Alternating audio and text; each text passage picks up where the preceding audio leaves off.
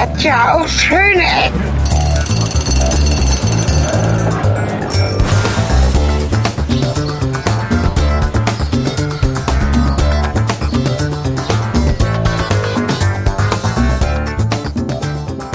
Auf ein neues herzlich willkommen bei Schöne Ecken unterwegs. Heute sind wir, glaube ich, bei der Folge Nummer 62, wenn ich mich nicht verzählt habe, was gut sein kann, da wir doch relativ viel verschiedene Themen an verschiedenen Orten machen und manchmal auch die Folgen herumschaffen. Hier ist Cornelis und ich habe einen Gast. Stell dich doch mal selber vor. Ja, ich bin der Sven. Äh, man kennt mich vielleicht vom Quopcast oder vom iPad-Doktor. Ich weiß es nicht genau. Und ja, ich habe den Cornelis einfach mal nach Düsseldorf eingeladen. Genau, Düsseldorf, da war ich eigentlich auch noch nie bewusst. Bewusst, aber unbewusst. Unbewusst war ich hier mal, um zum Flughafen zu kommen und umzusteigen. Und irgendwann bin ich auch mal, glaube ich, von Bahnhof zum Fluss gelaufen. Das ist der Rhein, ne? Und zurück. Fluss, ja, Rhein, Fluss. Ist der Rhein, ne? Ist der Rhein, ja? Ja. Also wir sind jetzt hier an einem Ausläufer vom Rhein, denn Ja. genau genommen sind wir im Medienhafen in Düsseldorf. Genau. Weil ich mir gedacht habe, wo ist die höchste Ansammlung von Architektur, die irgendwie für Fotos und sonstige Dinge relevant wäre? Und da war der hier. Medienhafen eigentlich eine ganz gute Grundlage, dachte ich mir. Ja. Muss ein stehen bisschen jetzt- an Dublin denken, witzigerweise. An Dublin? Da war ich noch nicht. Das ist so ein, die haben auch alte Hafengebäude, die man hier sehen kann, umgarnt mit äh, teilweise interessanten, teilweise nicht so tollen Neubauten. Ja. Und das äh, kannst du ruhig weiter beschreiben. Das war ja tatsächlich deren Konzept hier. Also Ja. ähm, wir haben hier so richtige Backstein verzierte äh, Häuser noch teilweise aus der Zeit, wo der Hafen entstanden ist, also dieser Medienhafen, der ursprünglich eigentlich ein, äh, ein wirklicher richtiger Umschlaghafen, also für, für Waren war. Äh, und äh, 1896, glaube ich, eröffnet wurde. Und ich weiß jetzt nicht genau, du kennst dich architektonisch besser aus, aber äh, dieses alte verzierte Backsteingebäude, auf das wir jetzt auf der anderen Seite gucken, könnte sogar noch aus dieser Zeit stammen. Bin ich mir relativ sicher, ja. Ja. Ich weiß nicht, ob das Backstein, Gotik oder so in Industrialisierung. gotische Einflüsse 1800 hat auf jeden äh, Fall, irgendwas äh, dürfte das sein. Kann natürlich sein, dass es ein bisschen später dann nochmal an, als Anlehnung daran nachgebaut wurde. Es ist ein bisschen weniger verzerrt als andere, Mhm. aber ich glaube, doch, das kommt schon hin. Also ich finde das wunderschön. Wer uns kennt, weiß ja, dass ich ein großer Backstein-Fan bin. Wenn ich mich beerdigen lasse, dann bitte in den Backsteingrab. mit dem Backstein-Grabstein. Das klingt schön. Ja. Backstein, Back, Grabstein, Backstein, Ja. Grabstein. Erschlag mich mit dem Backstein, wenn es soweit ist. Egal. Ja, also die, die, auf jeden Fall sieht man gerade jetzt, auf, ich hoffe auf dem Foto, was du gerade gemacht hast, sieht man es dann, die Kontraste von alt und neu, weil direkt daneben steht das sogenannte Kolorium. Ich kann auch noch ein Foto machen, das kostet Und nichts. das sieht aus, als wenn es in den fiesesten 70ern entstanden ist. Ist Ja. aber noch relativ neu. Ich frage mich ja bei solchen Gebäuden immer, der sieht jetzt ganz okay aus, das ist neu, das ist irgendwie schick, das ist irgendwo interessant. Haben die das in den 70ern bei ihrem bunten Zeug damals auch so empfunden? Ja. Und wird das genauso gut, äh, nicht gut altern wie, wie das Zeug aus den 70ern oder haben wir es jetzt besser gemacht? Ich tippe eigentlich darauf, es ist das gleiche schon wieder, ein paar junge Architekten, die irgendwie was Cooles bauen wollen. Bunt ist immer schön, gerade auch wieder ein bisschen mehr im Trend. Und ähm, nebenbei ist es vermutlich auch gar nicht so teuer, weil das sind ja nur beklebte Scheiben. Und ich glaube, so jung ist der Herr auch gar nicht mehr. Oh, okay, dann Also äh, ich, ich habe ich hab einen kleinen Spickzettel hier. Also, Ja. äh, namentlich ist Bist du richtig vorbereitet? William Allen Alsop. Ja. Der hat unter anderem auch in Hamburg ein Fährenterminal gebaut. Oder das Fährenterminal, da bin ich jetzt ein bisschen überfragt. Ich glaube, ich weiß welches. Ja. Ist das dieses, ähm, das, ähm, Etwas länglich aussieht wie so ein, fast wie so ein Schiff. ah, ja, okay, ich habe zwar was anderes im Kopf gehabt, aber dieses Schiff ist großartig. Also ein Gebäude, was auf beiden Seiten so trapezförmig verzogen ist. Ja, genau. Das ist cool. Das ist wirklich schön. Das lohnt sich auch anzuschauen. Bei dem, Was würdest du schätzen, welches Jahr? ähm, 2004? Äh, fast 2001. Ha, gut. War er seiner Zeit ein bisschen voraus. Ja. Ja. Aber im halt Kontrast ist es halt schon schön. Also ich meine, kann man machen. Ne? So von vorne sieht es auch eigentlich ganz. Wir beißen uns sehr an diesem Kolorium fest. Es gibt ja auch noch mehr zu sehen hier. wir können jetzt in die Richtung und den Schlenker machen. Äh, Der, der Schlenker ist in dem Fall Ja. einmal ums Becken rum. Lass doch mal über wir dieses überhängende Ding dahin. Da Genau, so. dieses überhängende Ding ist nämlich auf dieser alten äh, Lagerhalle da gebaut und ist auch wieder so ein schönes Beispiel für Kontraste hier. Ja, Und da oben würde ich auch echt gerne mal rein. Also die, ich auch. Lass uns da mal hochklettern. so ein Ja. überhängender Glaskasten, der auf grünen Stahlträgern über dieser alten, ich glaube, wenn wir näher rankommen, äh, steht es irgendwo, ansonsten müsste ich jetzt lügen. Äh, da ist, glaube ich, ein Teil Industriemuseum oder sowas Mhm. drin. Ich finde es ganz witzig, dass in diesen ganzen Hafenumbauprojekten, siehe Hafen City, auch überhängende Gebäude halt so ein Ding sind, was man immer wieder Ja. vermutlich in Anlehnung an Hafenkräne macht.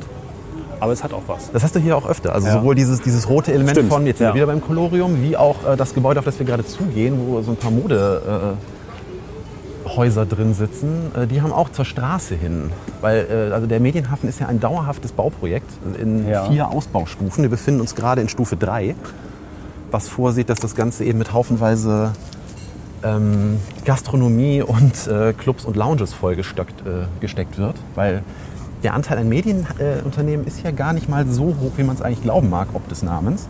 Also im Moment, sind es tatsächlich nur 9 Prozent. Auch. Am meisten Und der Rest machen ist es so, äh, ist bunt gemischt, eben Gastronomie, ähm, solche Modehäuser hier wie sowas. Oder eben auch äh, zu 16 Prozent tatsächlich Beratungsfirmen und Anwälte. Weil Medienhäuser die, ne? haben immer viel Lawsuits up the ass. Und deswegen brauchen die auch haufen, haufenweise Leute, die ihnen die ganzen Klagen wieder vom Hals schaffen. ja. So, jetzt stehen wir hier vor und ich sehe, das Schild ist irgendwie entfernt. Vielleicht ist es auch geändert worden, weil ich glaube, das sieht inzwischen auch irgendwie nach Büro da drin aus. Da war aber mal irgendwas drin, was man sich mal angucken Können wir konnte. ganz kurz reingucken. Immerhin finde ich es interessant, dass Sie hier äh, den Halbgeviertstrich benutzen, um 5 bis 10 zu schreiben und keinen Bindestrich. Den müsste ich jetzt natürlich fotografieren, sonst wird niemand verstehen. Vielleicht kannst du, weil wir ja öfter auch über Typografie sprechen, einen Exkurs über Binde, Geviert und Gedankenstriche und was es da noch alles Ja, gibt. wobei ich mich wahrscheinlich jetzt im Kopf und Kragen äh, quatsche, weil ich Das mich ist nur mit dem. Halbgeviert und dem, und dem Achtelgeviert-Strich, äh, nee Quatsch, dem, dem Viertelgeviert-Strich vertue. Also wir sprechen über landläufig bekannte Bindestriche, Genau. Bindestriche oder auch Minuszeichen aus der, aber Minuszeichen ist nochmal anders, ne? Das Minuszeichen ist dasselbe wie der Bindestrich. Okay, quasi. gut, dann bin ich und dann das da wird nicht ja ganz- für eigentlich nur äh, die Zeilentrennung und äh, eben den guten alten Bindestrich benutzt. Und Ja. wenn man ein Biss benutzt, dann ist das eben der Halbgeviertstrich. Ja, Und das machen viele falsch. also das, Und als äh, ich komme ja aus der Grafik, der Design-Ecke und auch ein bisschen der Typografie und dann fällt einem sowas natürlich sehr oft auf. ja. Ja, ich glaube, jetzt haben wir uns hier so ein bisschen auf nassen Untergrund begeben. Wir sind jetzt hier Hier auf wird dem gewischt. Weg zum Kercher. Hm. Ich würde sagen, wir, wir, schla wir schlagen mal die Schneise zurück, weil das ist hier doch nicht so interessant, wie ich es gedacht habe. Ja. Weil ursprünglich waren hier wirklich mal Maschinen drin, die man sich angucken konnte, aber ist halt ein Büro ist vollgestellt mit den typischen, ich wusste auch mal, wie die heißen, diese Möbel. Also ein Designer-Ding sind, Ja. das sind so Schränke verschraubt aus Diese Stahlstangen. Ja. genau. Haben wir auch bei unseren Erstsemestertagen immer da. Das, es gibt ja so Möbel, die gibt es seit 50, 60 Jahren, die werden immer noch für teuer Geld verkauft oder verliehen. Ist relativ krass. Und wenn man ein Büro mit ein bisschen was auf sich zählt, ja, die wiegen, glaube ich, einrichtet. nicht viel. Ne? Nee. Weil hier ist ja viel sind Fluktuation. eigentlich auch ganz schön äh, unstabil, weil sie leicht verbiegen, aber sie sind halt Design und drücken halt gewisse. ja, Design, ein sehr überstrapaziertes Wort. Es gibt halt so gewisse Möbelkategorien, die man haben muss, wenn man etwas Bestimmtes ausstrahlen Ja, will. ja, und ja. sowas würde zumindest schon mal im Chefbüro stehen, hinter dem Chefschreibtisch. Jetzt sind wir auf die andere Seite Das ist schön. rüber gewechselt. Cornelis sieht sich an Backstein äh, satt. Vom Zustand her würde ich sagen, das ist definitiv äh, 19. Jahrhundert, ne? 1890. Das ist halt sehr schön geputzt und sauber gemacht, aber das kommt schon hin. Ja, und genau, wo ich eben noch darauf hinaus wollte, also das Konzept hier, dieses Alte und Neue zu verbinden, war tatsächlich einer der Grundsteine oder der Grundaspekte, die benutzt wurden, um eben speziell Medienunternehmen in diesen sogenannten Medienhafen eben zu locken. Und das Konzept ist anfangs auch tatsächlich genau aus diesem Grunde aufgegangen. Wo doch Also- alte Medien und neue Medien jetzt auch miteinander und oder auch nicht. Also scheinbar hatten sie da das Rezept und wussten, wie man die Hipster dazu kriegt, hier aufzuschlagen. Jetzt stehen wir genau unterm Kolorium. Und das ist irgendwie alles noch hier im Bau. Ja. Oder Umbau. Also Bau ist hier auch ein Dauerzustand, an den man sich gewöhnen muss. Also äh, genauso viele Bürogebäude, wie es hier gibt, so viele Container stehen hier auch rum. Ah. Und die guten Toi-Toi-Toiletten. Mhm. Eine ist besetzt, das ist jetzt ein bisschen strange. Ich finde diese Schieberegler sehr lustig, was man gerade braucht. Ja. Hier, die ist sich noch nicht sicher, ob sie besetzt ist oder nicht. Und die eine ist so ein bisschen transgender. Gut. Ja, und jetzt kommen wir hier auch an einem dieser, ja, diese Cafés, die sich hier eingenistet haben, vorbei. Es gibt ja in solchen Projekten, ich habe das Gefühl, das ist ja auch der Fall, immer so ein bisschen auch diese, wir müssen Land besetzen, Architekturen. Das ist auch ganz oft zu sehen. in der Land besetzen? Genau, da kommt halt irgendeine Immobilienfirma und sagt, ah, da geht was ab hier, die bauen viel und äh, teure, exklusive, exklusiv ist mal ganz wichtig als beschreibendes Adjektiv. äh, Büroflächen mit toller Lage und dann haben sie aber eigentlich gerade nicht so viel Geld und kaufen sich erstmal ein Grundstück und bauen das Billiges dahin. So, weshalb irgendwie ein Bebauungsplan passt. Das ist toll. Das ist halt das daneben, das ist dann letztlich einfach so. Ne? Wir stehen jetzt hier unter so einer Steinplatte, die ein Motiv so aus der Industriezeit, ne, hätte ich jetzt gesagt, industriellen Revolution oder so. Ich bin da immer sehr schwer in der Einschätzung.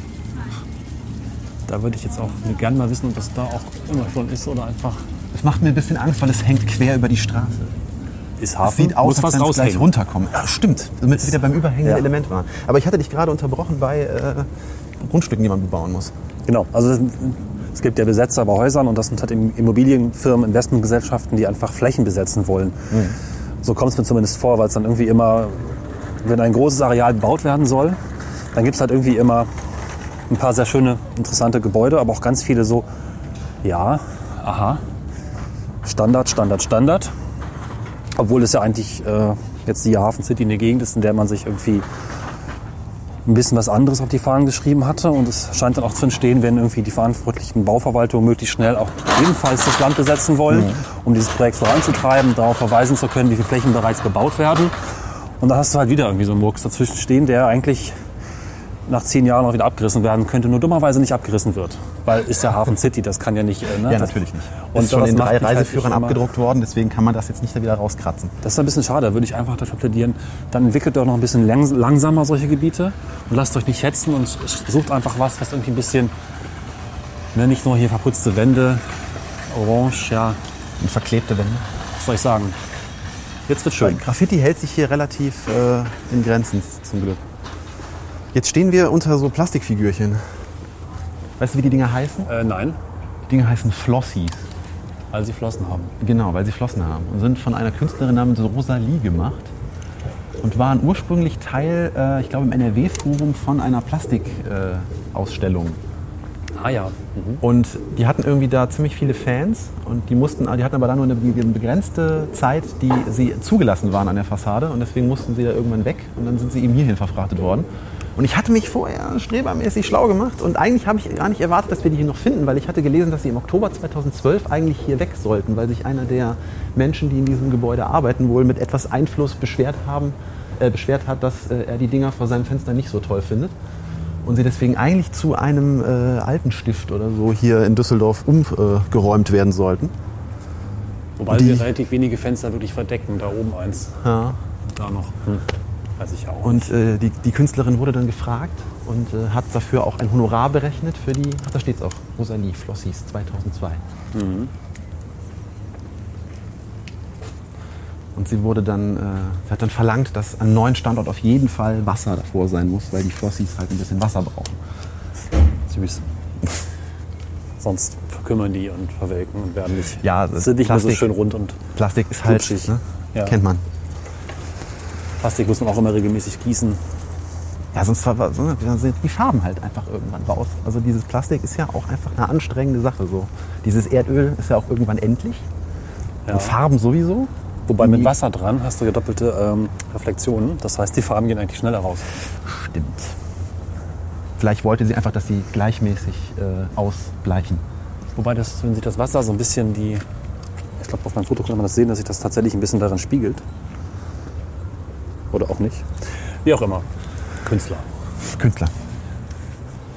Steckt man ja nicht drin. Ja, die sind sehr komisch. Mir geht auch immer das Blau im Photoshop aus. Jetzt kommen wir zu einem schwarzen Klotz.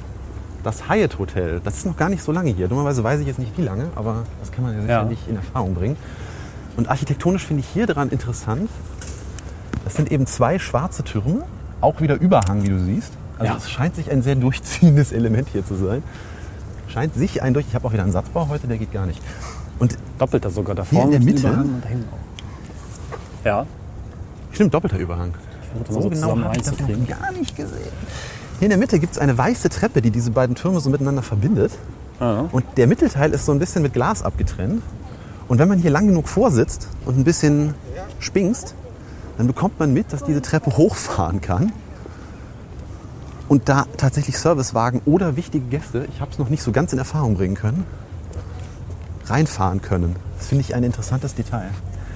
Interessant. Äh, Ich hatte jetzt tatsächlich dran gedacht, es gibt in Berlin wohl an irgendeinem Museum eine Konstruktion, die erstmal ähnlich aussieht, wenn ich sie richtig verstanden habe, weil ich sie nicht gesehen, sondern nur gelesen habe, was sie tut. Da wird das entsprechend auch eine Treppe eingefahren. Mhm.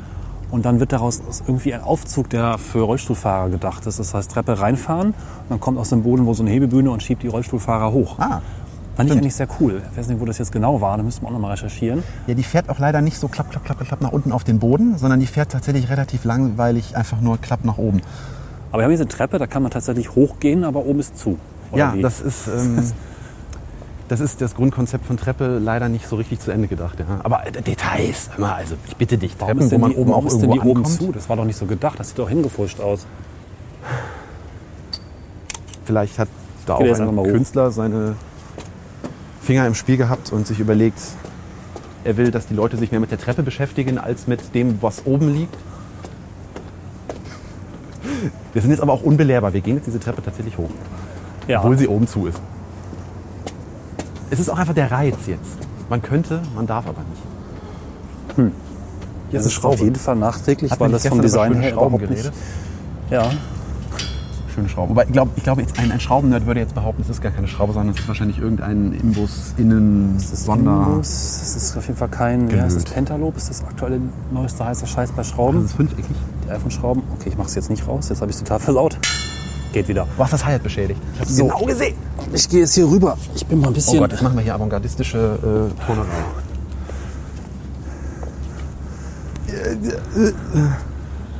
Live-Verletzung in der Sendung. Wobei ich zu diesem Hotel sagen muss, das ist ja schon wieder für mich äh, die in unserem Podcast ja viel gescholtene Rasterarchitektur, Ja, was man ich einfach viel zu oft sieht. Weil sie sehr zeitlos ist. Aber ich mag, Ich mag sie nicht, weil sie sehr gerne. zeitlos ist. Okay, gut. Naja, Äh, Nein, sie, es ist halt ähm, so ein bisschen kleinster gemeinsamer Nenner. Ne? Man baut halt äh, so, dass das später auch sämtliche Konfigurationen im Gebäude noch möglich werden, Ja. was natürlich sehr nachvollziehbar ist. Und wenn ich eben begrenzte Mittel habe, dann ist das sicherlich viel sinnvoller so zu bauen, als zum Beispiel, das sehen wir später noch, den guten Geri. Und es gibt ja- auch Unterschiede, schönere und weniger schöne. Und sicherlich ist das eins, das gefällt mir schon ein bisschen besser. Aber es ist echt ja- nicht so, wenn ich schon mal Geld in die Hand nehme und etwas baue, dann ja, dann geht doch mehr, finde ich. Dann musst du da irgendwie gucken, dass nachher da eventuell noch eine Bäckerinnung reinpasst. Ja, vermutlich kann man hier unten einfach auch mal fünf Elemente rausnehmen und ein Geschäft reinsetzen. Ne? Ja, ich, ich, ich finde ja immer ganz schlimm bei so neueren Häusern dieser Art ist immer dieses diese Doppelfenster ist so ein Konzept irgendwie. Du hast ein Innenfenster, was du aufmachen könntest, wenn du Ja. wolltest. Und so eine Außenscheibe, die da verhindert, dass irgendwelche Leute, gefrustete Hotelgäste rausspringen. Kriege ich wahrscheinlich ins Foto.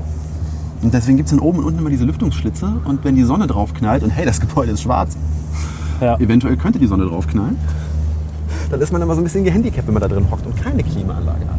Das hat vermutlich im Winter so einen relativ guten Klimaeffekt. Und da man in Deutschland üblicherweise kalt als warm hat, baut man dann doch lieber so rum, oder? Ja, aber lustig ist ja immer, wenn irgendwelche Architekten dann nicht aus dem Land kommen, wo sie das Gebäude hinstellen, Ja, sondern okay. völlig falsche Vorstellungen davon haben. Äh, Ich habe ja mal letztes Jahr eine gewisse Zeit in Las Vegas verbracht und dort gab es ein Hotel, das hatte eine, eine schräge, ähm, nein, so eine konvexe, konkav, was ist nach innen gebogen? Konkav, ne? Konkav. Genau, eine konkave Front und davor ein Pool. Das Doofe ist, die haben nicht berücksichtigt, dass es da so ein Ding am Himmel gibt namens Sonne und die eventuell auf einer konkaven Ach Oberfläche Scheiße, ihre ja. Wärme bündelt, sodass Leute in diesem Pool äh, Verbrennungen höchsten Grades hatten. Wie dumm. Ja, und Vegas ist ja jetzt so in Nevada nicht gerade der sonnenärmste Staat der Welt. Ja. Hätte man eventuell in den Planungen berücksichtigen müssen.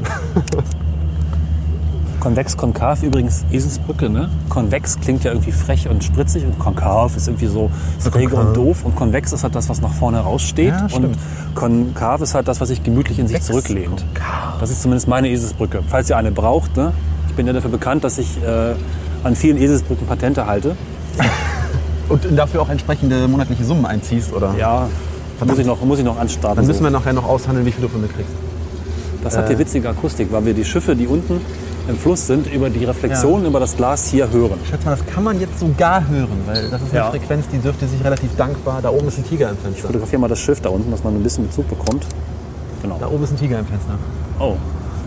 Dahin? Ich habe ein bisschen Angst. Aber der sieht sehr plüschig aus. Vielleicht Ah, ist es ich eine geh von diesen neuen rein. avantgardistischen Sitzmöbeln. Oder ist es einfach nur. Das ist aber wirklich ein interessantes äh, Konzept, weil unter Mhm. uns auf der Ebene unterhalten sich Menschen und wir können das reflektiert von oben hören. Ja. Und was ist das eigentlich für komisches Pollenzeug, was hier rumfliegt? Ich krieg gleich wahrscheinlich schon wieder Heuschnupfen. Das ist, glaube ich, äh, das hatte ich in meiner ähm, mehr oder weniger, das könnt ihr beurteilen, gescheiterten Privat-Podcast-Episode, die man jetzt auch hören kann, hier nochmal verlinkt, auch mich gefragt und nicht beantwortet. Insofern hilft es uns überhaupt nicht, dass ich diesen Strang jetzt gerade aufmache. Wenn man davon genug hat, sieht es aus wie Schnee. Ja, Das, äh, stimmt, könnte man sich einfach so einblenden. Aber dafür sind die Temperaturen gerade nicht wirklich geeignet. Leute, schreibt uns mal Kommentare bei solchen Fragen. für Schnee. Ihr wisst doch auch mehr als wir manchmal. So, wir sind jetzt hier mal noch an den Rand getreten, weil hier kann man einen Blick auf das äh, erhaschen, was quasi früher dieser Hafen war. Abgesehen davon, dass uns hier gerade ein ziemlich großes Touristenschiff äh, von der KD überrollt. Egal, ich lasse das mal vorbeifahren. Heißt das Schiff Warsteiner oder steht es nur drauf? Nee, das Schiff heißt Warsteiner. Ernsthaft? Na, Ich weiß es doch nicht, aber man Es könnte... steht überall War hinten, guck mal Nein, da. das Schiff, das Schiff hat den schön klingenden Namen 04032840. der- Hameln, D. Ach, Hameln heißt das Schiff. Guck mal, das heißt Hameln, wie meine D. Heimatstadt fast. Nee, ich glaube, das ist... Äh, oder? Och, warum sollte denn da Hameln Aber draufstehen? warum, warum sollte es Hameln D heißen? Deutschland. Bei Schiffen steht immer das Land noch mit Kürzel so. drauf.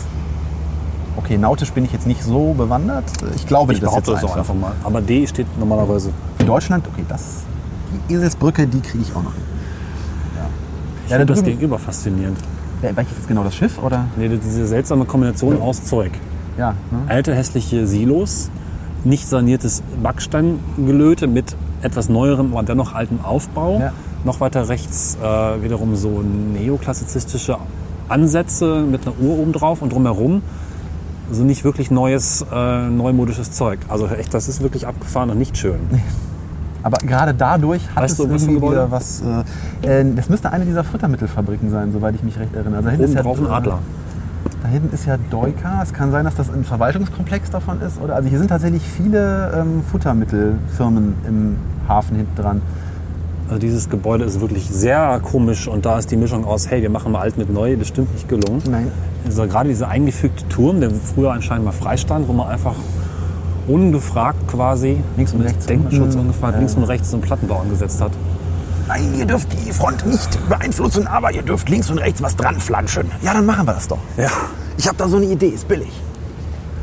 Wo wir gerade bei reflektierenden, Ober äh, reflektierenden Oberflächen waren, dieser Pavillon ist auch interessant. Da können wir Aber wenn wir jetzt rangehen. da äh, einmal rumgehen, dann müssen wir da hinten auch wieder zurück, glaube ich. Weil ich Und das glaub, ist wir haben schlecht, oder? von hier keine Chance, da wieder runterzukommen. Könnte man dann eventuell mal eine, Fallschirmspringen da hinten vollziehen. Ich hoffe, du hast Fallschirme dabei. naja, nachdem ich letztens äh, Achterbahn gefahren bin mit angestecktem Funk, würde ich, also Fallschirmspringen wäre echt mal was. Ich bin mal gespannt, wäre ob der Windschutz das trägt. Wollte ich gerade sagen. Das wäre aber dann wirklich mal für den Windschutz eine Und Extremsituation. Helge steht am Boden und wir machen Double Ender. Mit sich verkürzendem Abstand. Was mir jetzt die Frage aufwerfen würde, wie hoch reicht eigentlich Mobilfunk? gute Frage. Hm, Sind diese Dinger überhaupt dafür ausgelegt, dass sie auch nach oben abstrahlen? nee, sind sie nicht. Also sie haben einen Öffnungswinkel, der Hilfe. vermutlich auch. Du siehst das ja öfter bei Antennen. Ha, ich, ich habe Halbwissen. Die sind gerne mal Richtung Boden gerichtet mit so einer leichten Neigung von vielleicht 10 bis 20 Grad. Weißt du, was ich Wir meine? gucken gerade auf so eine. Äh, Da hinten? ich sehe sie nicht. Nein, da hinten auf dem großen Gebäude. Das ist zu weit weg. Achso. Okay. Also man ist, wenn du mal im Gebäude guckst, wenn mal so, so Handyantennen, die sind diese langen, schmalen Dinger, ja. äh, direkt an, an Fassaden angebracht sind, haben sie immer so eine leichte Neigung zum Boden.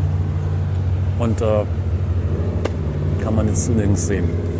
Also ich behaupte mal, die strahlen vor allen Dingen auf den Boden, haben eine Reichweite vielleicht von, dass der Kegel nach, je nach äh, Funkstandard nach äh, 2, 3, 4 oder 10 bis 20 Kilometern den Boden erreicht. Und nach oben, warum sollten sie das tun? ja. Außer da ist ein Berg. Dementsprechend wäre das eine technisch anspruchsvolle Funkstrecke. Ich musste an das Google-Experiment denken, wo die mit dieser Google-Glasbrille aus dem Flugzeug gesprungen sind. Die müssen sich dafür ja, weil sie auch WLAN benutzt haben, tatsächlich eine WLAN-Keule aufgebaut haben, wahrscheinlich von oben und von unten, genau an dem, äh, in dem Strahl, den sie runterfallen. Das ich relativ faszinierend fand. Und es hat funktioniert. Metall. Hat was von Geri. Ja. Vielleicht ist es, nee, ich glaube nicht. Bestimmt ein Grund, warum wir ständig auf Geri zu sprechen kommen. Ja, da kommen Hint, wir ja hint. noch hin. Ach, nicht so viel Da verraten. kommen wir ja noch hin. Spannung. Boah, ist ja warm. Deswegen stehen hier auch Heizpilze. Heiligflächle. Jetzt kriegen wir wahrscheinlich Ärger mit der GEMA.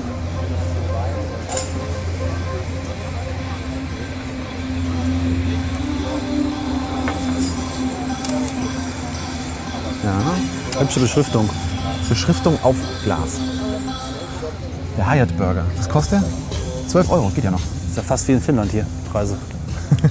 Ja gut, du hast ja auch dafür, sitzt du unter einem äh, blendenden Pavillon oder neben einem blendenden Pavillon im Medienhafen und kannst gerade halbwegs tropische Temperaturen genießen. Und das Hipster-Siegel, das wird hier automatisch verliehen. Gar kein Problem. Das kann man sich gut fühlen. Ich gehe- ich stehe ja auch eines, das manchmal auch ganz gern habe, sowas. Ich mag ja so ein Kram ein bisschen. Ja, Hab ich kein Problem mit. manchmal. Ist das jetzt Aber eine nur, wenn mich Treppe keiner sieht. hier runter? Nee, das ist einfach nur eine steile Treppe, okay. Ja. Ich meine, Fallen wäre auch mal ein Konzept. Das ist von Fortbewegung her durchaus äh, legitim. Muss man- muss man Kennst du das Fallen von Douglas Adams? Das Fallen von. Nein, jetzt hast du mich kalt erwischt. Wo wir, also bei Eselsbrücken und Analogien mag ich ja auch sehr. Ich ertappe mich leider ganz oft dabei, wie ich haarsträubende Analogien aufziehe. Douglas Adams allerdings hat äh, mit seinem Konzept von Fallen eine wunderschöne Analogie geschaffen. Eine der schönsten, die ich je gehört habe und in ganz vielen Lebenssituationen anbringen kann. Douglas Adams sagt nämlich in Band 4, dem eher unbekannten Band 4 der Anhalterreihe, den ich ausdrücklich empfehle, weil es der schönste ist, genau aus dem Grund, dass es dann nicht um das Fallen geht. Wenn man beim Fallen abgelenkt wird von etwas anderem, zum Beispiel, oh, das ist ja ein seltsamer Pudel, der da irgendwie rumläuft, oder warum guckt die Frau so doof, und dabei vergisst, den Boden aufzuschlagen, dann fliegt man. Und diese Metapher von, wenn du dich fallen lässt und dabei einfach vergisst, dass du fällst, also wenn du irgendwie ein krasses Projekt hast und dabei komplett vergisst, wie krass das Ganze ist, dann bist du zur wahren Höchstleistung fähig. Du musst es halt nur irgendwie drauf haben, nicht zu sehr den Boden im Blick zu behalten. Oh, das ist jetzt sehr metaphorisch, ja. Ja. Ich bin beeindruckt. Und ich liebe dieses Bild, weil es auf ganz viele Lebenssituationen einfach passt. Also jetzt nicht nur Projektmanagement oder sowas, auch Ja. was, was ich im Privatleben sicherlich auch mal. Ja, Ganz, das ganz ist, toll. Das ist schön. Das, ist, das wäre was, was man sich eigentlich mal irgendwo als diese, diese Wandtattoos an die Wand knallen kann. Ja. Und es ist irgendwie quasi ein unbekanntes Mem, also noch ein zu entdecken, das zu, zu, Ja, da muss man länger drüber nachdenken. Ich brauchte gerade auch noch einen, einen Hint von dir, bis ich Ja. den tatsächlichen Grundansatz verstanden habe. Also im Buch wird das, das halt- das mag ich ja eigentlich immer, dass man nicht Ja. sofort mit der Nase drauf gestoßen wird, sondern noch einmal um die Ecke denken muss. Das wird im Buch auch noch ein bisschen weiter ausgewälzt. Ähm, Also Fliegen hat relativ viel und tatsächlich ist es der einzige Roman, in dem, es, in dem er eine Freundin hat, wo es sogar eine Sexszene gibt, die mit diesem Fliegen verbunden ist. Und das finde ich wirklich schön, das ist poetisch. Also es ist irgendwie auch nicht erotisch geschrieben, sondern dieses Bild. Also sie lernen dann fliegen und haben dann irgendwie quasi ihr erstes Mal in der Luft auf der Tragfläche eines Flugzeugs oder sowas. Was dann wieder ein bisschen bekloppter ist, aber ich finde es toll. Lest das mal. Lest es im vierten Band. Lest ihn meinetwegen einfach auch direkt. Ihr braucht dafür nicht so viel Vorgeschichte. Denn Douglas Adams ist dafür bekannt, dass er ja im ersten Band die Erde gesprengt hat und im weiteren Band trotzdem bedeutende Segmente auf der Erde spielen. Das heißt, man muss nicht unbedingt Hier, Telefon rein. Im Bilde sein. Wir sind jetzt gerade Also, an dem Lido vorbei.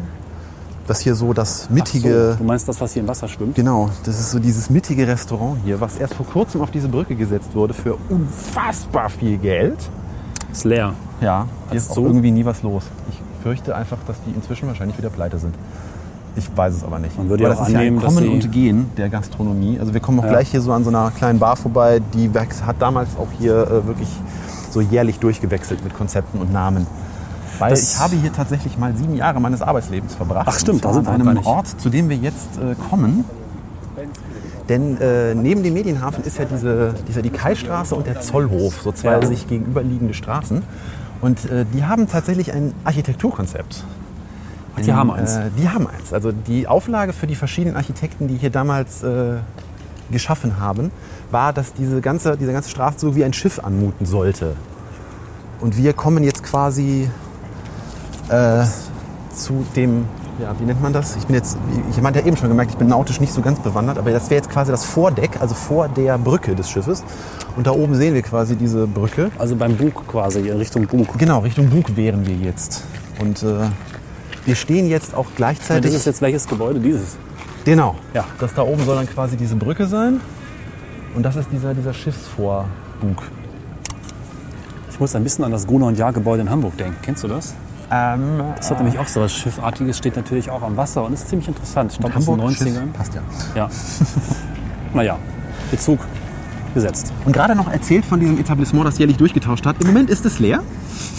Scheint also noch immer kein wirklich dauerhaftes Konzept gefunden zu haben, was hier aufgeht. Dafür ist jetzt hier nebenan ein neues, wobei das auch gar nicht mehr so neu. Das Bug. Passt Bug, ja. sag ich doch. Ja, Ja. Ich habe es früher mal Bug genannt in meinem äh, anglizistischen Denken. Das natürlich auch. Ja. Und dann Wenn ihr ein Restaurant aufmachen wollt und äh, nach einer tollen Genau. Location sucht, dann Super kommt nicht Idee. hierher. Zollhof 11, super Idee. Ich habe, hier hat immer bisher alles funktioniert. Ironie, Ende. Ja. Ja, und wo wir jetzt hier drauf stehen, ist lustigerweise gleichzeitig ein Open-Air-Kino. Ah, Zumindest ist das vom Konzept her so gedacht, weil hier steht so ein Metallmast, wenn ich jetzt zu dem mit ich endlos viele Anekdoten erzählen könnte. Dann erzähl doch mal eine, mindestens. Ähm, ja, lassen wir erstmal das mit dem, mit dem Kino zu Ende führen. Ja. Also äh, das Ganze projiziert halt auf so eine Häuserwand. Äh, also man kann da oben einen Beamer tatsächlich reinstellen. Da steht keiner wohl, also da steht glaube ich einer fest drin, der auch dafür gedacht war von der Leuchtkraft her. Ach, aber- diese Wand, ja?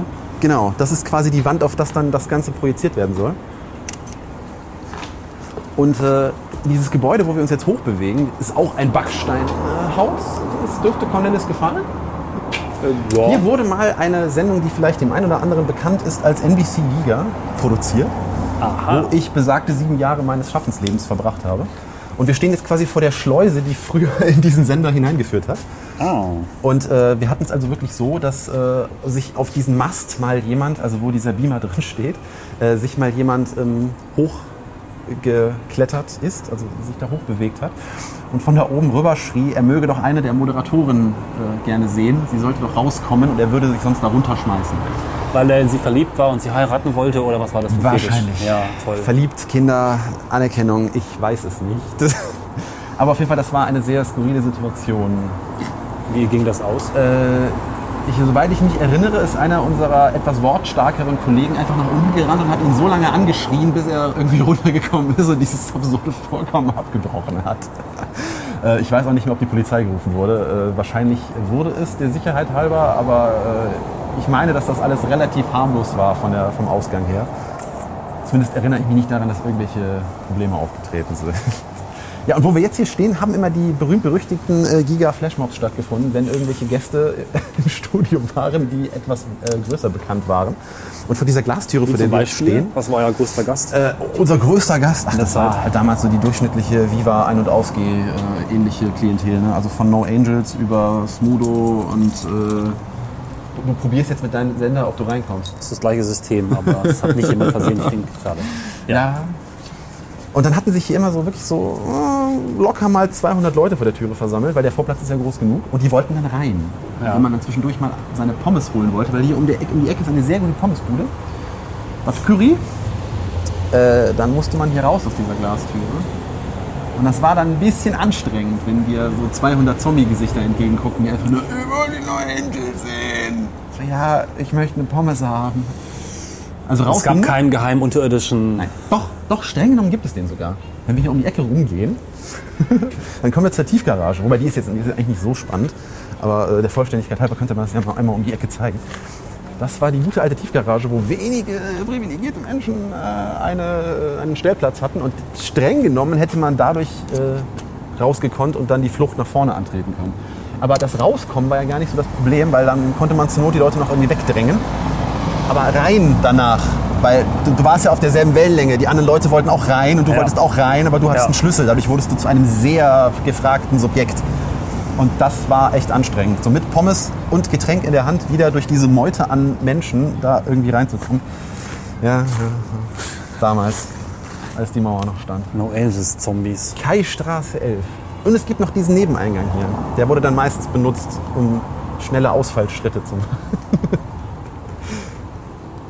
Gerade frage, ob es hier irgendwo auch einen Hubschrauberlandeplatz gibt. Wenn man denn so Stars einfliegt, die wollen doch bestimmt auch noch einen Hubschrauber. Nee, ganz so exklusiv war Ach, das bei uns nicht. Also Das ist halt eben nicht Köln hier, die oder? kamen mit Trucks. Ich glaube, ich glaub, hier oben auf diesem äh, besagten Gebäude, was wie ein Schiff gemacht ist, äh, gibt es tatsächlich einen Landeplatz. Oh, das ist ja das ehemalige Produktionsgebäude von äh, QVC, von dem Fernsehsender, die Ja. dann sich irgendwann hier später noch einen eigenen Komplex hingeflanscht haben. Ähm, wir können jetzt mal Richtung dessen, wo du schon mehrfach drauf geteased hast, gehen. Dann kriegen wir noch ein bisschen Straße hier mit. Also wir bewegen uns jetzt quasi gerade die, jetzt vertue ich mich immer, den Zollhof nach oben. Laut Tracker ist das die Kaistraße. Ah, verdammt, ich vertue mich immer. Ich wollte mal ein bisschen wissen, weil ich eigentlich überhaupt nichts weiß. Ja, ich dachte, du hättest dich auch vorbereitet. Ähm, ich hatte gestern schon Was- eine Aufzeichnung, auf die ich mich mehr vorbereitet habe. Das sage ich auch, was impliziert, dass ich mich vorbereitet habe. Ich ist so tatsächlich ein bisschen, Wording. ein bisschen glänzen. Nein, ich habe äh, mir zumindest mal den Wikipedia-Artikel zu Gemüte geführt, so ein paar Dinge hier. Aber du hast ja hier auch äh, quasi gelebt tagsüber und hast ja auch so Genau. Wissen. Das ist ja nicht schlecht. Auch wenn man hier sieben Jahre verbracht hat, äh, hat man nicht so den architektonischen, äh, das architektonische Wissen oder man kann halt nur diese besagten Anekdoten erzählen, wenn irgendwelche Leute sich von Funkmasten stürzen, äh, von, von, von äh, Projektormasten stürzen möchten. Ja, und das ist jetzt hier das Haus der Architekten. Ach, Jetzt bin ich mir gar nicht sicher, ob es das ist, Kai 13, Aktien. oder ob es das hier ist. Steht dick Ist auch erst gar nicht so lange her, dass das gebaut wurde. Weil, ne, wie du ja schon anhand von den ganzen Baugerüsten hier festgestellt hast, das Ganze ist sehr im Fluss. Wann fing denn das eigentlich an, dass wir das hier bebaut haben? 90er Jahre so, würde ich jetzt tippen? Ähm, also angefangen hat es ähm, 1982, glaube ich, oh, okay. ähm, mit dem Bau des, jetzt muss ich auf meinen Streberspickzettel gucken. Ähm, also eröffnet wurde er offiziell eben, äh, wie gesagt, 1896. Das war halt der Hafen an sich, Ja. als das Ganze hier noch ein Umschlagplatz war. Und ähm, umgebaut wurde es dann ähm, äh, ab 1974, weil äh, die irgendwann festgestellt haben, dass dieses stetige Wachstum, was man diesem Hafen nach dem Krieg zugeführt hat, eben nicht so ganz der Praxis entsprach. Also sprich, der Hafen war einfach zu groß für das, was man mit ihm machen wollte, nämlich Waren umschlagen. Und dann hat man überlegt, äh, ob man äh, hier was anderes machen kann. Und dann kam eben dieses Konzept, dass man einen Teil des Hafens eben abtrennt, um daraus diesen Medienstandort zu machen. Und äh, angefangen hat das dann eben, indem man äh, 82 zum Beispiel diesen äh, Yachthafen, auf den wir uns jetzt zubewegt haben oder zu bewegen, gebaut hat. Und unter anderem auch dieses riesengroße Ding, was jetzt gerade von einem dieser Gebäude, über die wir jetzt wahrscheinlich reden werden, verdeckt wird, nämlich den Rheinturm. Ja. Und wir stehen jetzt vor. Ist ja komisch, Backstein und Geri. Das ist ja gar nicht so ja, üblich. ja, stimmt. Der macht doch sonst eigentlich fast immer gedengelte Metallplatten. Aber ist das, also ich bin ja bei Backstein immer vorsichtig, weil mir mal jemand gesagt hat, also alles, was wie Backstein aussieht, ist nicht unbedingt Backstein. Ich glaube, wenn das so glatte Oberflächen hat, nennt man das irgendwie anders. Eine Kaminstein oder? Ich bin mir jetzt gar nicht so sicher. Ja, das können in diesem Fall sogar tatsächlich auch einfach nur Tonfliesen sein, die da, da dran geklebt sind. Obwohl. Nee, Finger geht weit rein. Nicht so wie in Berlin. Ich weiß nicht, ob du dieses Gebäude am Potsdamer Platz kennst, was so Backstein oder irgendwas anderes Steinartiges äh, dran hat. Äh, das ist alles nur an Elementen zusammengesetzt und dran gedengelt. Äh, Das ist leider auch alles wieder runtergefallen nach Okay. zehn Jahren. Deswegen musste das umfangreich, und aufwendig saniert werden. Obwohl das Gebäude ansonsten, ich finde es relativ schön. Das ist dieses Potsdamer Platz ähm, Ankergebäude vorne direkt. Ne? Ja. Ja, wie auch Müsste immer. ich jetzt ein Foto sehen, um es im Gedächtnis Nennen zu haben, aber es ich kenne halt- bestimmt. Eine Fassade aus tonartigem Stein haben wir hier und in der doch recht typischen Form von Geri, die sich, wie lässt, lässt sie sich beschreiben? Also man nennt es Dekonstruktivismus. Stimmt. Und Poststrukturalismus hat damit auch was zu Ja. tun, habe ich in einem anderen Podcast gelernt. Und das Ganze ist, äh, ja. Also man, muss- man muss es, glaube ich, mögen. Und ich, also eigentlich ist es ja dieses, also das ganze, der ganze Komplex aus drei Gebäuden nennt sich ja Neuer Zollhof. Ja, und besteht eben aus diesem einen Gebäude, was aus Backstein besteht. Nennen wir es jetzt mal Backstein. Dann diesem typischen, was man von ihm kennt, nämlich die gedengelten Metallplatten. Ja. Und einem weißen, was so, so ein bisschen mediterran bei mir immer irgendwie die Assoziation auf. Stimmt. Mhm. Weiß, verputzt mit Terran passt. Mhm. Und das ist ja eigentlich noch jetzt, also man erkennt noch, dass es ein Gebäude ist. Und man erkennt, dass es Fenster hat und man erkennt, dass es Stockwerke hat. Also es gibt ja so andere Bauten von ihm. Ja. Also äh, um nochmal äh, auf die Anekdote eben von Las Vegas zurückzukommen. Äh, da gibt es ja unter anderem auch eine Sache, die er äh, gebaut hat, nämlich das Lurovo Center. Und wenn man das jetzt mal äh, nachschlagen möchte an dieser Stelle, dann wird man sehen, was ich meine. Weil äh, das sieht wirklich so aus, als wenn man diese drei Gebäude genommen hätte, in einen Mixer gesteckt hätte und dann irgendwo wieder hingeworfen hätte. Das ist witzig, das denke ich tatsächlich manchmal auch bei Geri und anderen Konsorten, dass sie einfach irgendwas nehmen, so Papier, Knüll, Aluminiumkram und so lange irgendwie hinschmeißen und drauf rumkloppen, bis sie das Gefühl haben, ja, okay, Ja, das kann man auch architektonisch umsetzen. da kann man wenigstens noch irgendwie innen drin auch Räume unterbringen, weil darum geht es ja letztlich. Ja, so als wenn man wirklich ein normales Haus baut, Ja. aus Ton, und es dann einfach so mehrmals nimmt und auf die Ja. Platte haut. Und dann guckt, was bei rumkommt. Weil, also ich finde die hier noch relativ strukturiert. Ja. Aber ich habe mir sagen lassen, also das ist auch wieder so ein Gerücht, weil ähm, man findet jetzt bei der Google-Suche nicht wirklich, was die Mieten hier kosten. Aber von diversen äh, Bekannten, die hier ansässig sind, hört man, dass die Mieten in diesen Gebäuden wohl derartig horrend hoch sind oder zumindest waren, dass auch hier sehr viel Fluktuation herrscht. Also es gibt auch so ein paar Auflagen, wenn man hier drin äh, arbeitet oder eben sich eine dieser Büroflächen gemietet hat. Nämlich, wie du siehst, ist nirgendwo eine Gardine in den Fenstern. Stimmt. Das ist nämlich eine der Auflagen. Und äh, das ist wohl klimatechnisch ein Problem, zumindest in dem Metallhaus. Wodurch es wohl je nach Sonneneinstrahlung ein bisschen warm wird, weil eben durch diese, womit wir wieder bei konkaven Oberflächen wären, Ja. da auch so ein bisschen Wärmeentwicklung stattfindet. Schön sind hier die eingeritzten äh, die Inschriften von Besuchern. Wird Maggi fleißig mit und äh, schöne Ecken war hier. Mal reingucken. Auch die üblichen Designerstühle. Oh ja, das sind dieselben, die wir auch im Konferenzraum hatten. Die sind fürchterlich unbequem. Die haben nicht mal Rollen. ist hoffentlich jetzt nicht irgendwelche Rechte verletzend, wenn ich hier langweilig Nein. Stühle fotografiere. Natürlich nicht. Auf dem Papier natürlich schon. Natürlich. Ja, Geri. Äh, bei Bilbao fand ich ja sein Guggenheim Museum ziemlich schön, ziemlich Das gut. ist richtig, das, das ist wirklich hübsch. Ich war letztes Jahr ja in Bilbao im Regen und im Regen und im Regen und es hat immer nur geregnet. Und das Museum hat uns ein bisschen gerettet, weil weil es drin trocken war. Und das macht auch alles ziemlich viel Sinn. Also es ist von außen alles ziemlich komisch und trotzdem hat es von innen sehr weite, sehr gute, gut geeignete, finde ich, Museumsräume. Also da hat er was hingekriegt, was wirklich funktioniert. Und das ist ja auch ähm, stilbildend für Architektur als, als Anker für Touristen. Und viele Städte haben das dann oft erfolglos kopiert. Siehe unsere Folge in Oviedo. Ja, Wir laufen hier gerade bei so einem Gitter. Ich finde das immer faszinierend, dass hier. Äh, das wirkt an einigen Stellen wie so unterirdische Servicewege. so Aber im Endeffekt ist es nur ein großer. Aschenbecher. Äh, ich war ja in Finnland. Die Folge ist auch, glaube ich, schon veröffentlicht, wenn wir das hier veröffentlichen. Ich bin mir gerade überhaupt nicht mehr sicher, wann was kommt. Die haben aber was Cooles gemacht. Die haben die gesamte Innenstadt untertunnelt mit Servicetunnel, wo du es gerade sagst. Und wollen da auch noch mehr nachbauen. Also das heißt, dass alle großen Geschäfte unterirdisch beliefert werden und es keinen Lieferverkehr mehr gibt in der Oh. Stadt. Das haben die alles. Äh, Helsinki ist ja unglaublich untertunnelt, weil sie in ihren sehr harten Granitboden, naja, auf jeden Fall kann man da Tunnel reinsprengen. Das hält dann auch alles ganz gut. Das sind eh ganz große Tunnelsprengenbaumeister, die finden. Das ist echt faszinierend. Ich habe versucht reinzukommen, hat nicht ganz geklappt. Die haben ja auch diesen, diese beheizte Innenstadt, ne? damit da die Bürgersteige nicht einfrieren. Weiß nicht, war im Juni da. Okay. War auch so warm. Ich meine mich dunkel daran zu Das erinnern, kann dass sein, ja. zumindest Teile ihrer Fußgängerzone mit so einer rudimentären Fußbodenheizung versehen haben, damit da eben die Gänge, äh, die Wege begehbar bleiben. Ja. Übrigens, diese Geri-Bauten sind, das ist eigentlich so das Düsseldorf-Motiv in den letzten Jahren geworden. Mhm. Ja, weil man es ja auch sehr schön mit dem Rheinturm im Hintergrund fotografieren kann. Da gibt es ja. Ja. sehr dankbare Posen. Jetzt kommen wir zu einem Gebäude, was ich ja sehr, sehr schön finde. Ich wollte gerade erschüttert, erschüttert sagen, was ist denn das? Okay. ich, ich mag diesen, diesen Stil von dem WDR-Gebäude, um das geht es jetzt. Ist das zufällig von Axel Schultes, der auch das Kanzleramt gebaut hat? Das kann ich dir jetzt nicht sagen. Es hat nämlich diesen grünen Glibber, der auch schon vor einigen Folgen bei uns aufgetaucht ist, diesen 90er Jahre Türkis-Glibber. Christoph Parade Na, dann nicht. der Ähm, Architekt. Ich muss mir das aber näher mal angucken.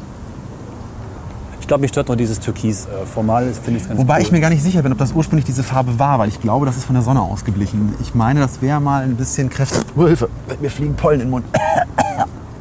Oh, verschluckt, nicht auf Lunge. nicht auf Lunge. Hm. Das sieht nämlich so ein bisschen ausgeglichen aus. Aber ich, Das heißt, das Gebäude hat jetzt, jetzt auch nicht- 20 Jahre später, den typischen Farbton der 90er, obwohl es vermutlich sogar auch dann gebaut wurde. okay, also einigen wir uns darauf, die Farbe ist grenzwertig, aber ich mag aus irgendeinem Grunde diese sehr massiven Granitblöcke, auf denen das Ganze steht. Also ich finde auch die Idee, einen etwas zulaufenden Sockel zu haben aus eben Granitblöcken, auf dem dann oben ein relativ leichtfüßiges, mehr oder weniger Glasstahl Mhm. ähm, ein Aufbau drauf sitzt, das finde ich schon ganz schön. Und diese Blumenpötte, die da an der Fassade dranhängen, die finde Ja. ich, die, die geben dem Ganzen so einen etwas skurrilen Anblick. Also es ist auch insofern schön, weil ich, ähm, was mich ganz oft wirklich traurig macht, dass Architektur so schnörkellos geworden ist. Schnörkelverzierungen sind natürlich immer so eine Sache und oftmals äh, einfach blöd oder total äh, ziseliert. Aber in den 90er Jahren hatten wir zuletzt, glaube ich, noch eine Architektur, die sich wenigstens ein bisschen bemüht hat, die auch Fassaden noch zu strukturieren und ein paar, paar spielerische Elemente einzusetzen, wie eben diese Blumenkübel, die anscheinend auch noch Leuchtmittel enthalten. Ähm, mittlerweile ist ja alles so, auch wie dieses Hotel, ähm, gerade gezogen, rasteroptimiert und einfach überhaupt keine, ja, keine Verzierung mehr drin. Ich mag Verzierung. Und wenn man diese wunderschönen Industriebauten aus, den, aus dem 19. Jahrhundert loben, dann auch deswegen, weil sie massiv verziert sind Ja. und strukturiert sind. Und das ist echt verloren gegangen. Ich habe irgendwie die Hoffnung, dass das irgendwann mal wieder kommt. Ja, auch hier diese, ne, dass hier diese Metallstreben noch an der Seite vom Sockel runtergezogen das- werden und so. Also es ist zumindest mal versucht worden, in irgendeiner Art und Weise noch An sich ist das ein paar schon... Schnörkel anzubringen. Spielen wir mal kurz hin. Und dass dann da was hochwachsen kann, das hat schon auch ein bisschen was. Auch wenn das Aber du ein hast bisschen schmuddelig jetzt, wo ich dieses Türkis mal so bewusst wahrnehme, muss ich sagen, Ja, ich war schon erstaunt, dass du, du hast ja auch äh, ein Auge für ich habe es tatsächlich ausgeblendet, weil Ja. ich vom Rest so, also nicht, ja, es ist jetzt nicht so was, wo ich einen Kniefall vormachen würde, aber ich fand das eigentlich immer relativ schick. Also Türkis ist so eine Farbe, die geht eigentlich überhaupt nicht mehr. Und ich frage mich, ob sie jemals wiederkommen kann. Das wird Ja. sie vermutlich, aber Aber das ist ja schon Mint, ne? Das ist ja kein Türkis unbedingt, das ist ja schon so dieses, dieses helle, seltsame Mint. ja gut, aber es ist doch Minze. sehr verwandt. Also Türkis So äh, mit Hauch. weniger Sättigung kommt dann da auch schnell so bei sowas raus, oder? Und das Kanzleramt Berlin übrigens, weil ich in Bezug gesetzt habe, diese Waschmaschine und auch die entsprechende U-Bahn-Station unten drunter von Axel Schultes. Es ist alles äh, teilweise Sichtbeton, teilweise Granit oder irgendwelche Steinplatten und Mint oder Türkisgrün. Mhm. Türkis. Ja? Und Ich muss da mal an After Oh. Eight denken, warum auch immer. Und das zieht sich wirklich komplett durch. Ich war einmal im Gebäude in der Führung drin. Es arbeitet nur mit diesen Farben. Also es gibt vielleicht noch ein paar Möbel, die zurückhaltend schwarz oder weiß sind. Ansonsten darf in diesem Gebäude anscheinend nur Grau und Mint verwendet werden. Für alles. Und das, das ist das Vorschrift vom Architekten. Wobei ich das ja eigentlich mag, ne, so Farbkonzepte in Gebäuden. Also ich hatte, ähm, Ja und nein. Also es, mm, ja. ähm, Es, ähm, wenn die Farben dann irgendwann oll werden, ist es schwierig. Und der Architekt Okay. das 30 Jahre lang verlangt.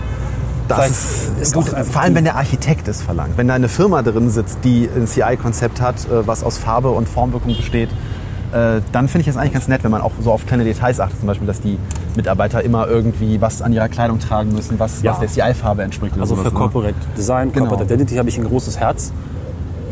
Jetzt stehen wir vor dem Portal der, des WDR-Gebäudes und äh, das ist, das ist, also ich habe es nachgelesen, weil ich wäre nicht drauf gekommen, aber als ich es gelesen habe, ist es mir aufgefallen, es ist einem alten Volksempfänger nachempfunden. Ups. Stimmt. Moment, kannst du ein Foto sehen? Und das passt ja für den WDR eigentlich ganz gut. Volksempfänger. Ich Also wie gesagt, eines der ersten beurteilen. Gebäude, die diesen Medienhafen äh, bevölkert haben, eben gebaut äh, ne, kurz nach dem, muss ich nachgucken, ich scrolle, das ist peinlich. Ich finde ja schön, dass äh, dieses, ähm, ich kann auffüllen, während du drum timmst, dieses, ähm, diesen Katholikenschriftzug, ich weiß nicht, wie er heißt, unter der Hausnummer hat.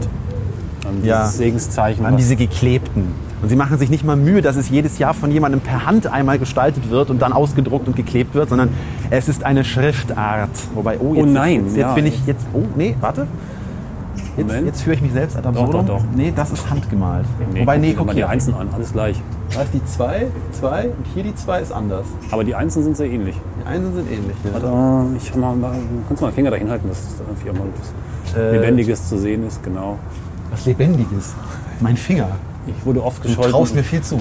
Bei allen meinen Fotos werde ich gescholten, dass ich so wenig Menschen und so wenig Lebendiges da drauf habe, immer einen abstrakten Blödsinn. Das äh, ist aber auch so ein Konzept von mir. Ja. Also ich mag das eigentlich, ich, ich vermeide es generell irgendwie immer Menschen auf Fotos zu haben, weil ich finde, Menschen sind so, da hast du eh genug von. Total austauschbar.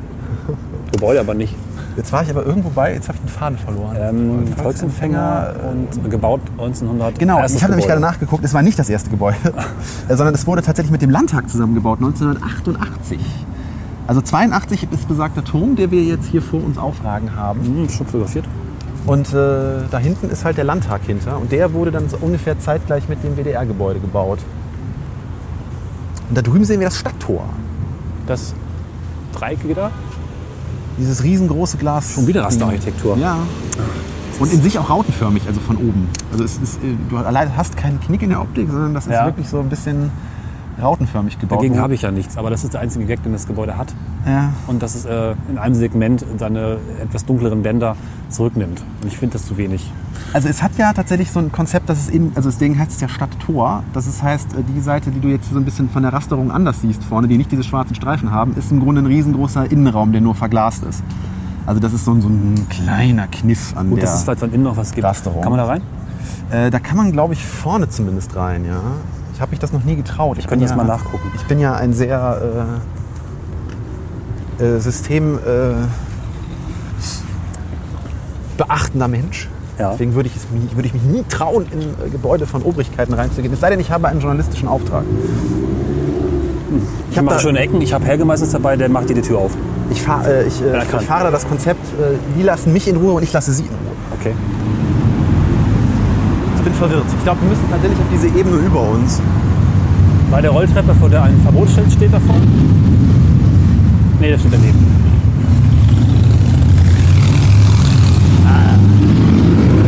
Das Ö30 Nachtspektakel. Weil das ja schon wieder relativ cool klingt. Haupteingang. Haupteingang, klingt gut. Ah, Rolltreppenfahrer. Ich bin ja mit Rolltreppen auf Kriegsfuß. Ich habe, mir in, ich habe mir in Vegas äh, an einer ausgeschalteten Rolltreppe eine derartig nachhaltige Knieverletzung zugezogen, dass ich eigentlich schon fast davon nicht erzählen möchte, weil es viel zu peinlich ist. Man hat ja so als sich äh, auf äh, modernen Gehunterstützungsutensilien bewegender Mensch so ein gewisses Momentum, was man mitnehmen möchte, wenn man auf eine Rolltreppe tritt. Das ist einfach so vom Muskelgedächtnis über die Jahre hinweg gelernt. Ja. Und wenn man auf eine Rolltreppe tritt, die aus ist, dann kriegt mal dein Hirn davon überzeugt, dass die sich nicht bewegt. Du Ja. sagst es, du kannst es laut vorsagen. Sie ist aus, sie ist aus, sie ist aus. Du machst trotzdem diese Bewegung. Es ist offen. Es ist offen. Es ist offen. Es ist offen. Wir werden auf jeden Fall ähm, äh, von den Sicherheitskräften erschossen werden. Ach nein, hier ist ja tatsächlich was drin. Es ist zwar niemand da. Halt das schöne Eckenkonzept rein und schnell hoch, dann kann dann keiner was. Das äh, gefällt Hier mir. ist eine Sparda-Bank drin. Und Zahnärzte im Stadttor. Limoncello, Restaurant, Weinbar. Wobei sowas da, ne? Also, Doch, das sowas da macht sich in Audiopodcasts immer bes- besonders gut.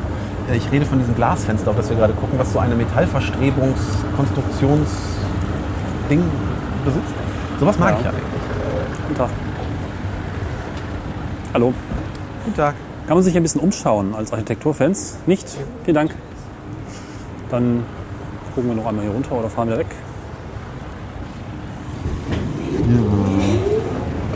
Finde ich Aufzüge? Ja. Hier am Rand? Ja, ja, das sind doch, diese. Das sind wie heißen die? Die haben doch so einen, irgendeinen Namen.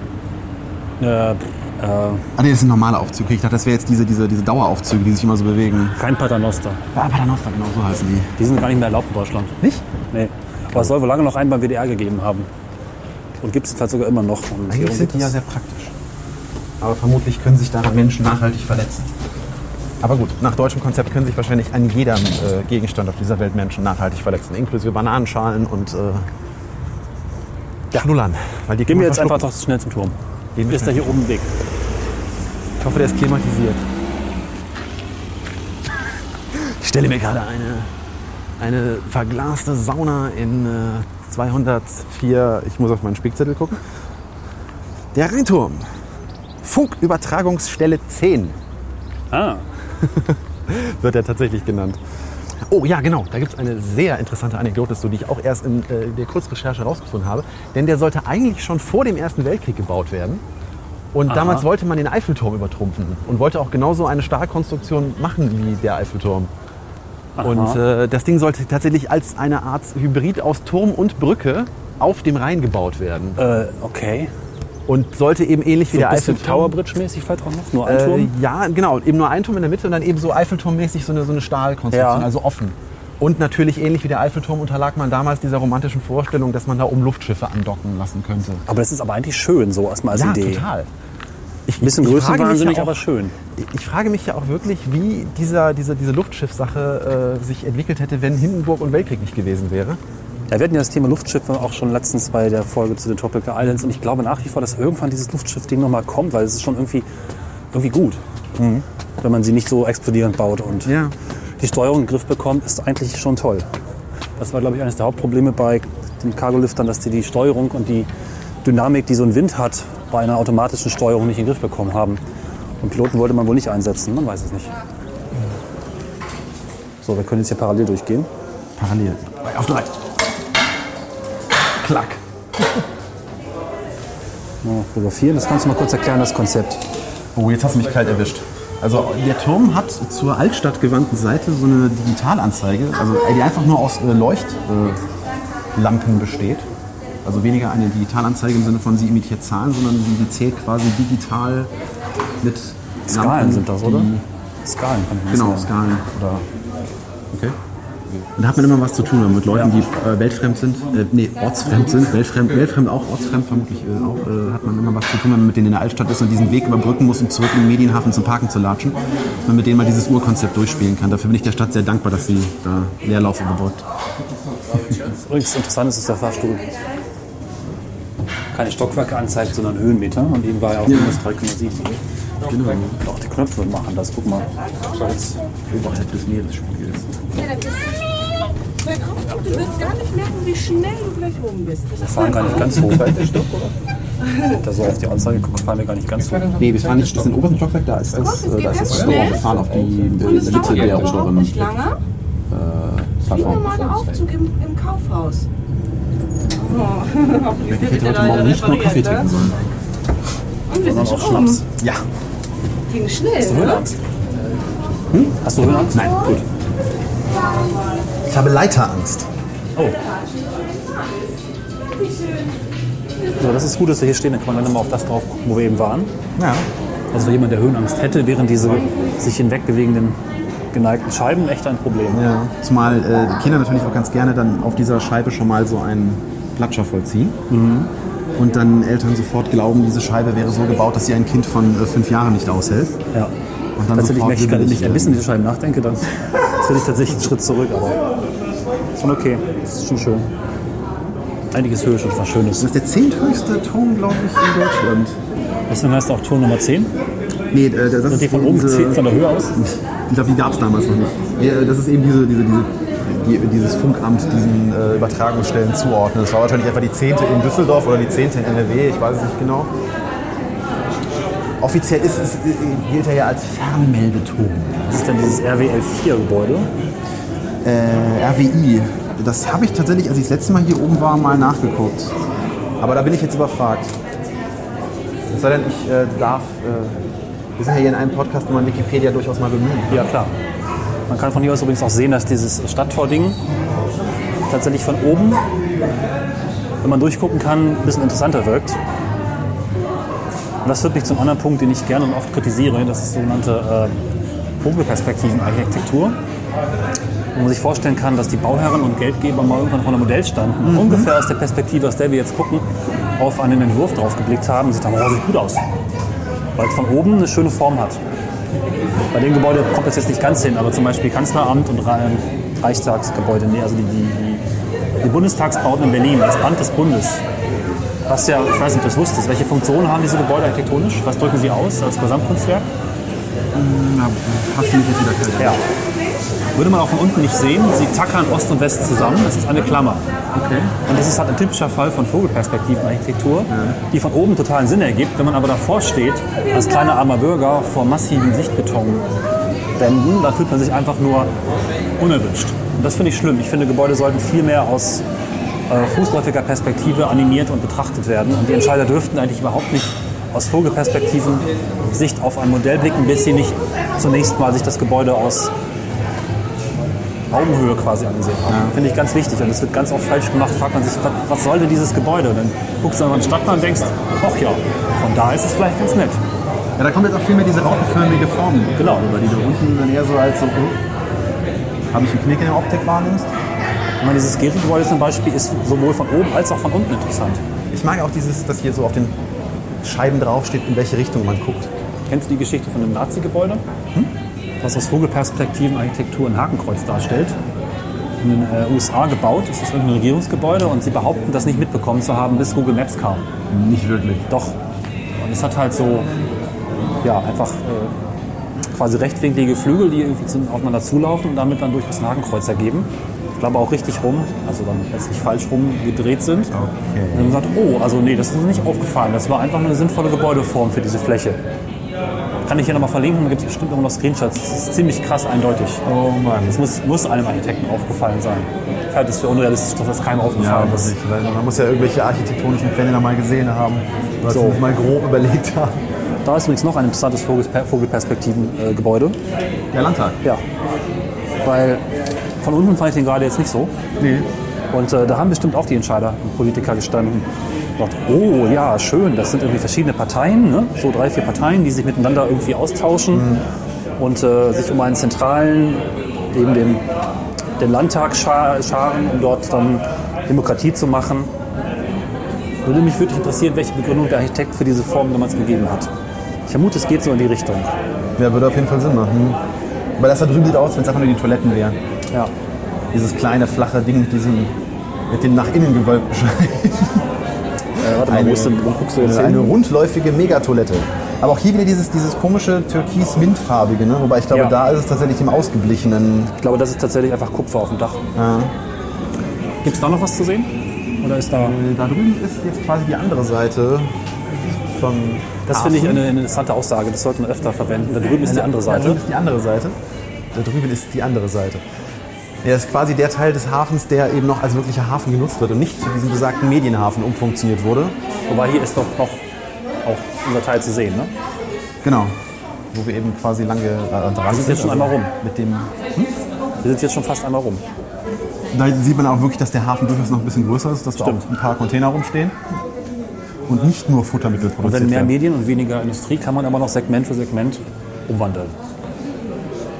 Ja, ich Aber nach wie vor dieses eine Gebäude, was du eben schon so skurril fandest, sieht von hier oben noch skurriler aus.